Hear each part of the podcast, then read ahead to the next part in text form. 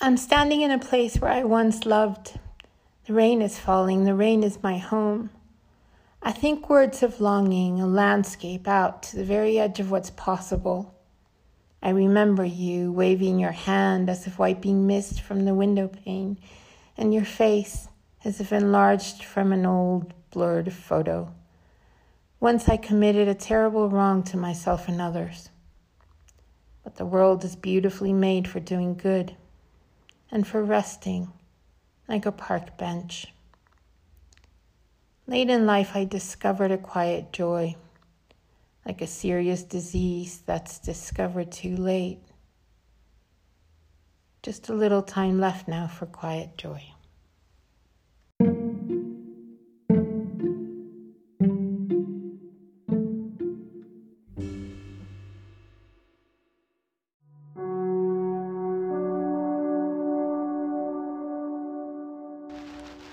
Mihai, nacido en Alemania, pero emigrado a Palestina en 1935 cuando tenía 13 años. Es considerado probablemente el poeta más importante en hebreo eh, de los últimos dos siglos y también considerado dentro del canon de la literatura universal como un poeta muy importante del siglo XX de los más importantes del siglo XX. Es contradictorio el personaje de Yehudan Mihai porque fue soldado en dos guerras, en la Segunda Guerra Mundial y en la Guerra de Independencia de Israel. Y a pesar de esto, él fue pacifista, por lo menos la segunda mitad de su vida. Em, también desde muy joven, y esto lo, platicaré más de ello mm, después, eh, a pesar de tantas referencias a Dios y a los textos sagrados de su poesía, desde muy joven se declaró como no creyente y como agnóstico. Creo que van a disfrutar mucho de los poemas, la contundencia de sus poemas, tiene muchísimos poemas. Aquí voy a tratar de incluir poemas de las diferentes etapas de su vida y, la temática que es muy variada. Bienvenidos a otro episodio de Cómo Pizarnik en París. Espero lo disfruten. Yehuda Mihai. Detrás de cada cosa que hago marchan, como en los funerales, el niño que fui hace años, el muchacho en su primer amor, el soldado que fui en aquellos días y el hombre de pelo gris que fui hace una hora, y otros más, también extraños que fui y olvidé, y uno de ellos quizás una mujer.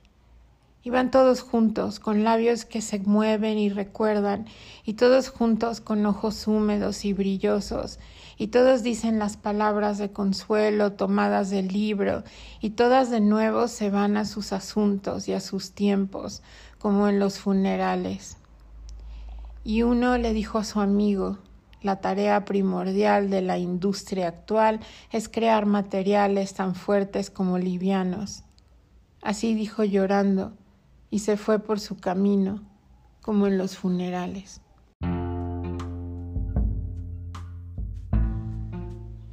Cuando se mudó con su familia a Palestina y evitó así sufrir los horrores del holocausto, eh, se quedó con una sensación como de haberse, haberse salvado, pero al mismo tiempo con una suerte de culpa, ya que muchos de sus amigos de la infancia Em, no tuvieron la misma suerte y murieron a manos de los nazis, eh, como la pequeña Ruth, que era su amiga, a la que dedicó varios poemas y gran parte de su novela, y que murió en uno de los hornos de la muerte.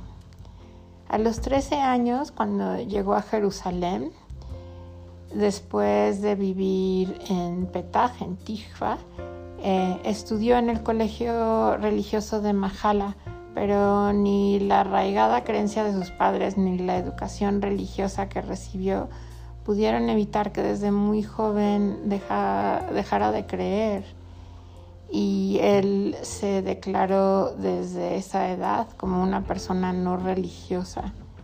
Y en 1942 se ofreció como voluntario para mm, pelear en la Segunda Guerra Mundial como soldado del ejército británico y durante la Guerra de la Independencia en 1948 formó parte del Pakmash, cuerpo de élite para la defensa de Israel. Después de la guerra volvió a Jerusalén y se casó con Tamar Haren y estudió literatura y Biblia en la Universidad Hebrea y después trabajó como profesor de distintos colegios. En 1963, ya a los 39 años, conoció a Hanna Sokolov, eh, que se convirtió en su segunda esposa y la que duró como, su esposa el resto de su vida y fue mm, eh, la madre de sus tres hijos, em, Ron y David y Emanuela, a los que dedicó varios poemas y algunos de sus libros.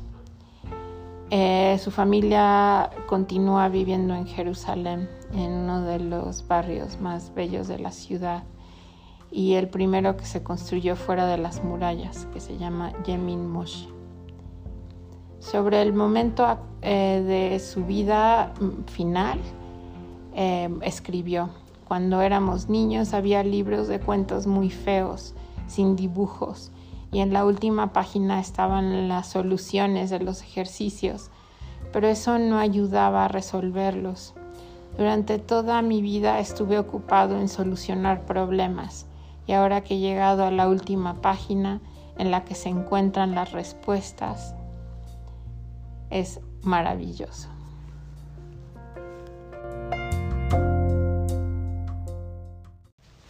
Jerusalén está repleta de judíos manoseados por la historia, judíos de segunda mano con pequeños defectos más baratos, y el ojo que avista Sion mira todo el tiempo y todos los ojos de los vivos y de los muertos se estrellan como huevos a la orilla de un tazón para hacer de la ciudad una masa enriquecida y fermentada. Jerusalén está llena de judíos cansados, que son fustigados siempre de nuevo, en días de recordatorios y de fiestas, como osos que con los pies dolientes bailan. ¿Qué requiere Jerusalén? No un alcalde, sino un director de circo con un látigo en la mano para adiestrar profecías y entrenar profetas a que galopen en círculos y enseñar a sus piedras a apilarse peligrosamente unas sobre otras en el acto final.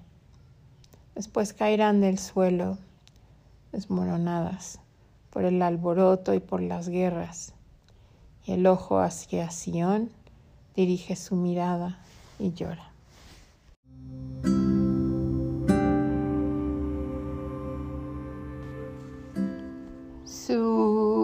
primer libro, bueno, más bien desde su primer libro que se llama Ahora y en otros días, que salió en 1955, hubo un cambio de tono en, su poesía de, la primera etapa. Y en, este libro, en esta obra, se interesa mucho más por la existencia humana, la experiencia y lo que él llama la felicidad en sus obras posteriores que son A distancia de dos esperanzas, en el parque público, eh, poemas y El tiempo, otro que se llama Poemas de Amor que salió en 1981 y Hombre eres y al hombre volverás, aborda el tema de las relaciones cotidianas entre el hombre y la mujer, el padre y el hijo, la tristeza y la felicidad o sea, los opuestos, pues. Y es un lenguaje de la vida práctica, de los objetos prosaicos, del argot eh, de su tiempo, y se incorpora con él a la poesía que escribe. Publicó obras en prosa también, como Ni de aquí ni de ahora, que sale en 1963 y algunas obras de teatro como Viaje a Ninive en 1962 o Campanas y Trenes en 1968. Se dice que no hablaba tanto del amor, sino de la mujer en su obra. Es eh, como si estuviera haciendo un homenaje constante eh, a, nuestro género. Y, eso se le aplaude muchísimo porque no eh, y tampoco es como alabanzas a la mujer, es como una apreciación de la mujer completa.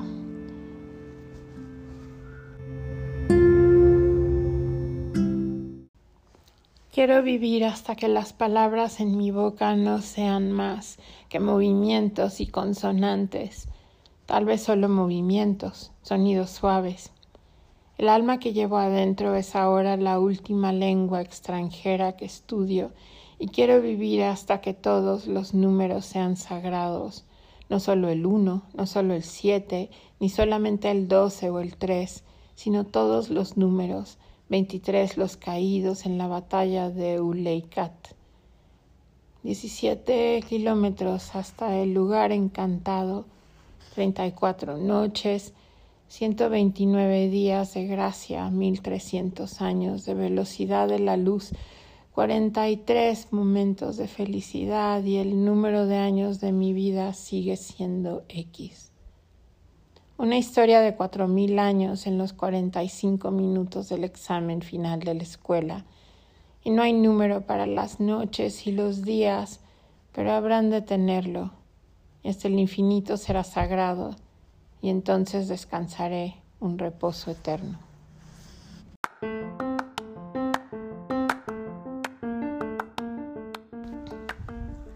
Su nombre cuando nació era Ludwig Pfoffer y a pesar de que su lengua materna es el alemán, él hablaba hebreo antes de llegar, de, mudarse a Jerusalén con su familia.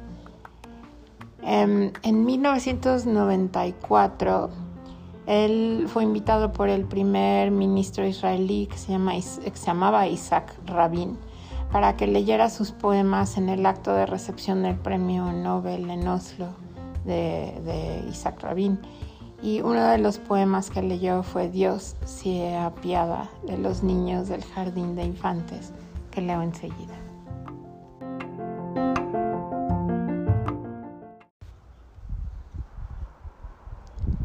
Dios se apiada de los niños del jardín de infancia, algo menos de los niños de la escuela, de los mayores ya no se apiadará, los dejará solos y algunas veces tendrán que arrastrarse a gata sobre la ardiente arena para llegar al hospital de campaña derramando sangre. Tal vez los que aman de verdad tenga piedad y les dé protección y sombra, como un árbol dormido en un banco del bulevar. Tal vez nosotros también gastemos en ellos las últimas monedas de piedad que mamá nos dejó en herencia para que su felicidad nos proteja ahora y en otros días.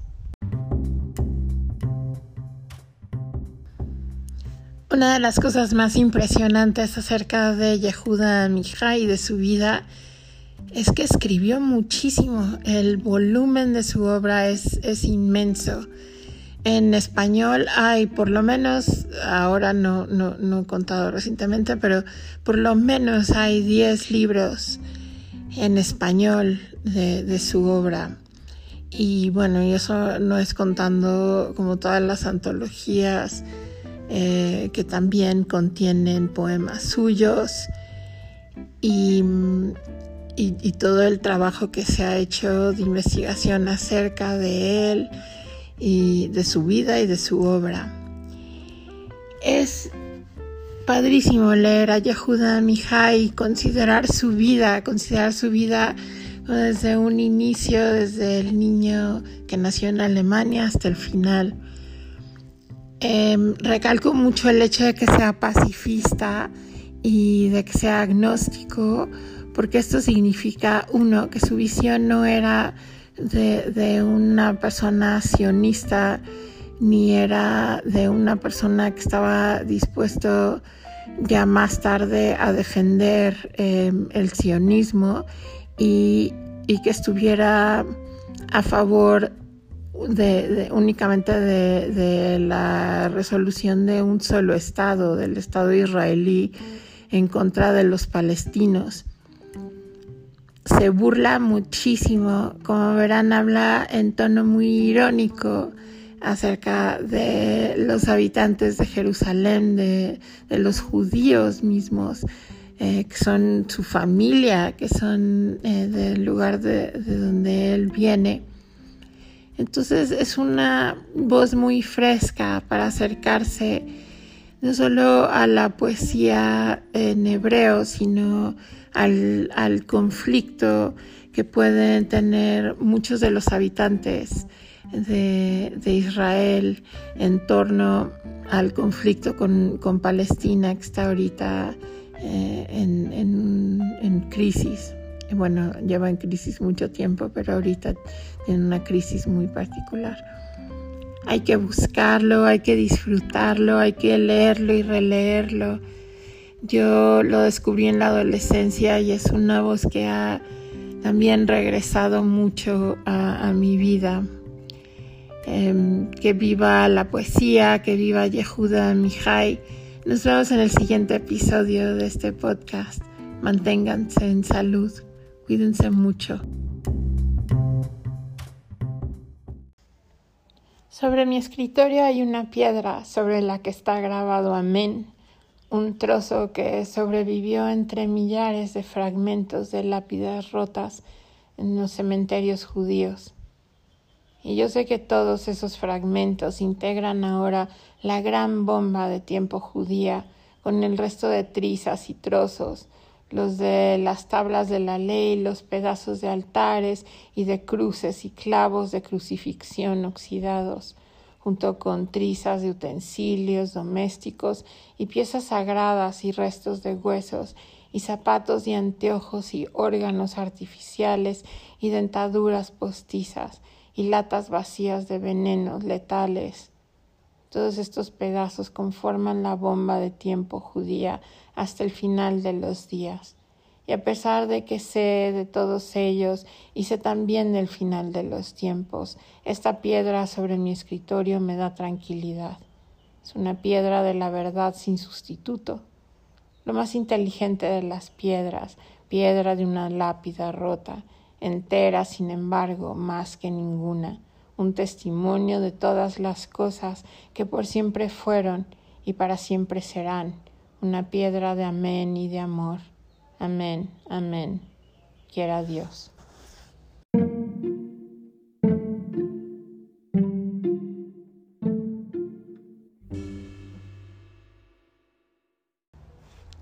Sé cuán delgados son los hilos que me atan a mi felicidad, pero de esos delgados hilos me tejí un ropaje resistente, casi como una armadura suave, urdimbre y trama de felicidad que me ayuda a cubrir mis desnudeces y me protege. Sin embargo, a veces me parece que mi vida no vale la piel de mi cuerpo que la envuelve, y ni siquiera vale las uñas de mis dedos con las que me agarro de ella. Soy como un hombre que levanta su muñeca para ver la hora, aun sin tener puesto el reloj. Y a veces el gorgoteo de las últimas gotas de agua que salen de la tina es el canto del ruiseñor en mis oídos.